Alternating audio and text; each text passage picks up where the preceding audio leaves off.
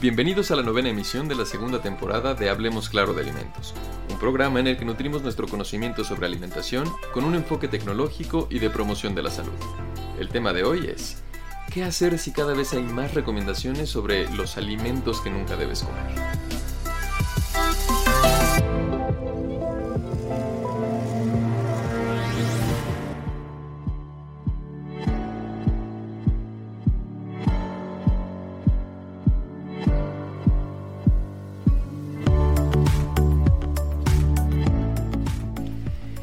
Cada vez estamos más expuestos a noticias, recomendaciones y opiniones sobre la comida que causan alarma y que poco aportan a una buena orientación sobre cómo alimentarnos de mejor manera. Nos dicen, por ejemplo, los 10 alimentos que nunca debes consumir. El azúcar es veneno. Elimina de tu dieta los alimentos ultraprocesados. Si contiene más de 5 ingredientes, no lo comas. Solo los productos orgánicos están libres de pesticidas. Busca superalimentos para tener mejor salud, etc. Esto nos va volviendo más propensos a aceptar que hay que evitar ciertos alimentos y nos deja con mucha confusión sobre qué debemos comer. Lo que no nos dicen es que estas afirmaciones, que ya son una tendencia, son perjudiciales para nuestra relación con la comida, ya que promueven que el placer de comer se convierte en miedo y ansiedad. Tampoco nos dicen que en prácticamente cualquier alimento existe algún tipo de riesgo y que lo mejor es tener un enfoque sobre lo que comemos durante el día es decir, la dieta completa, y que buenas y variadas combinaciones de alimentos en proporciones adecuadas nos asegurarán comer mejor.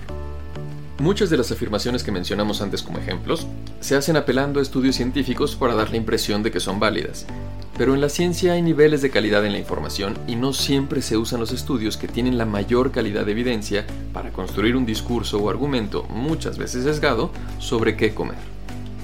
Otro aspecto relevante a mencionar es que la ciencia siempre está buscando la veracidad. Por ello, lo que hoy conocemos puede ir cambiando a medida que la ciencia avanza.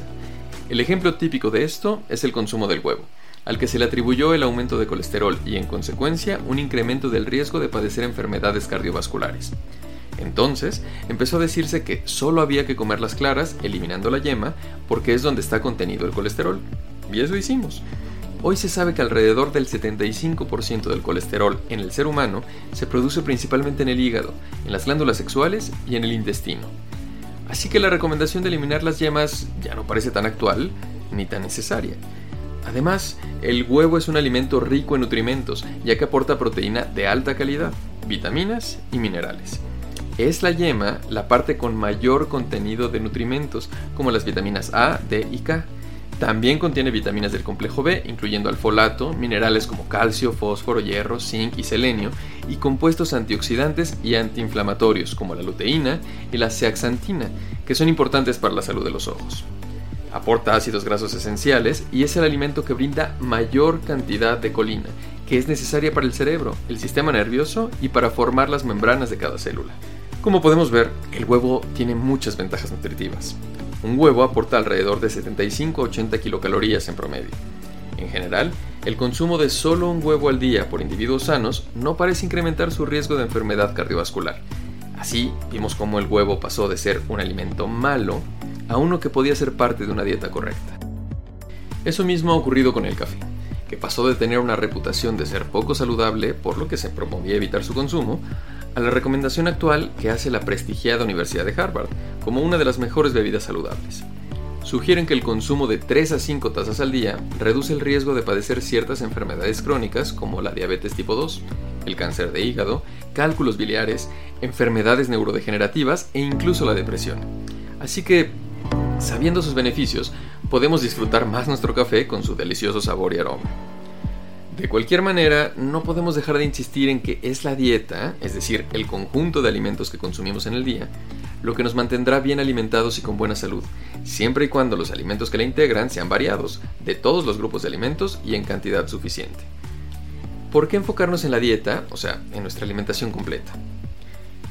Porque ningún alimento por sí mismo podría mantener la salud y porque, como ya hemos dicho antes, prácticamente ningún alimento está libre de riesgos. Por ejemplo, las frutas y las verduras son las principales fuentes de cadmio en la dieta, un elemento químico que, de manera natural, es absorbido por estos vegetales y que es altamente tóxico para los riñones y los huesos y hasta se han reportado sus efectos neurotóxicos. El arsénico es otro elemento químico natural tóxico, cancerígeno y que llega al organismo a través del consumo de arroz, verduras y hortalizas, pescados y por el agua. El mercurio, otro de los metales pesados de preocupación, presente por la contaminación ambiental en peces como el cazón, el guachinango, mero, jurel y bagre. Y por último mencionaremos al plomo, cuya fuente principal como contaminante proviene del contacto de los alimentos al cocinarlos en ollas de barro vidriado a bajas temperaturas y de servirlos en platos y recipientes de este mismo material. Pero lo que hay que resaltar es que la magnitud del daño depende de las dosis a las que el organismo está expuesto, es decir, depende de qué tanto de estos minerales consumamos y por cuánto tiempo. Pero también es importante señalar que si la dieta es variada y suficiente, el riesgo disminuye. ¿Cómo es esto? No todos los alimentos que hemos mencionado tienen las mismas cantidades de estos tóxicos, y paradójicamente, una dieta con mayor variedad de verduras constituye un factor de protección contra el arsénico, y otra estrategia para reducir la toxicidad de este metal es el consumo de alimentos ricos en folatos, como la avena instantánea, el elote amarillo, las hojuelas de maíz, los alimentos ricos en vitamina B6 y B12, como la carne, los lácteos y los cereales para el desayuno. De igual manera, consumir alimentos ricos en fosfatos como carne, lácteos, pepitas de calabaza, cacahuates y otras legumbres como frijoles, lentejas y garbanzos, puede limitar la absorción de plomo por el organismo, reduciendo el riesgo de acumulación y, por tanto, previniendo la intoxicación. Por supuesto que no pretendemos ni siquiera sugerir dejar de consumir los diversos alimentos a pesar de la presencia de los metales tóxicos, y menos las verduras y frutas que aportan una diversidad de nutrimentos y compuestos químicos que benefician la salud, sino que queremos resaltar la importancia de la variedad en la dieta para reducir los riesgos de intoxicación. Por otra parte, el azúcar, la sal, que contiene sodio, y las grasas son nutrimentos que pueden estar presentes en los alimentos de manera natural. Por ejemplo, el azúcar, como sacarosa, está contenida en los mangos, la piña, el durazno, el higo, las nectarinas, el melón y las naranjas. Y no por ello podemos decir que contienen veneno. La sal está presente de manera natural en cantidades consideradas de moderadas a altas en los mariscos, en la merluza, sardinas y verduras como la selga y el apio. Las grasas, en especial las saturadas, también están presentes de manera natural en los productos lácteos, en el coco, en las carnes, en el tocino. Estos nutrimentos, azúcar, sal y grasas saturadas, cuando se añaden a los alimentos han sido considerados como críticos, y para alertar a la población sobre su consumo excesivo, los alimentos adicionados deben llevar por obligación unos sellos de advertencia que nos invitan a moderar la cantidad que consumimos.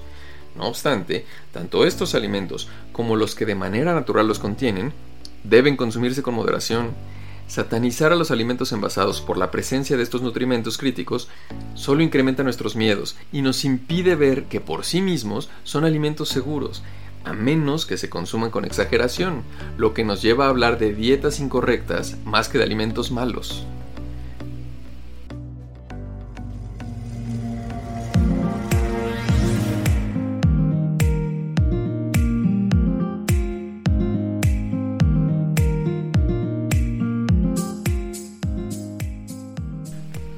Por otra parte, es sabido que la unidad de nutrición es la dieta, ya que ningún alimento por sí solo puede mantener la salud del ser humano, así que la quimera de los superalimentos no necesariamente proveerá una buena salud, en especial si la dieta no es correcta.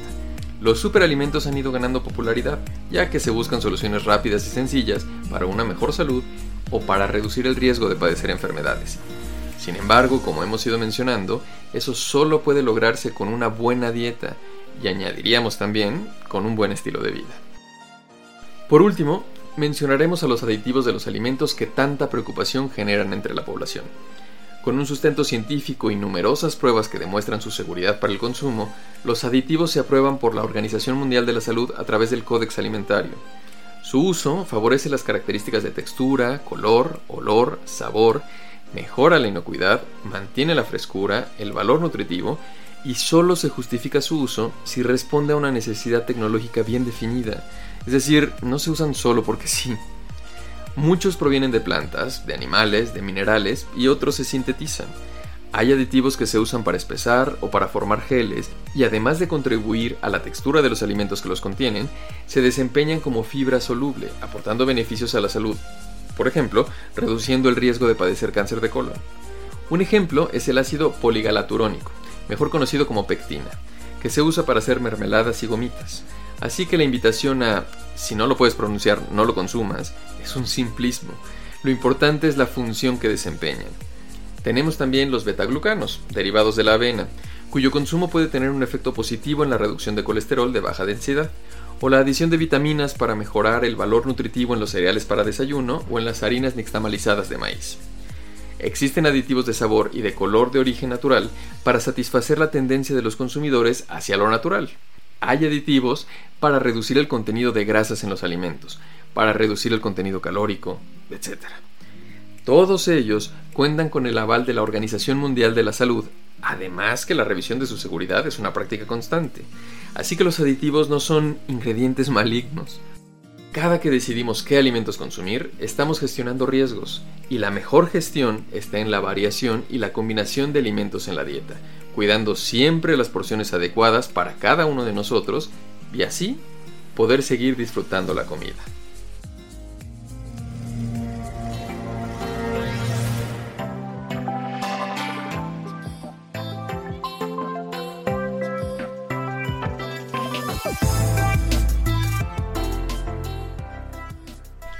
Gracias por escucharnos. Esto fue Hablemos Claro de Alimentos. Escúchenos en nuestra próxima emisión.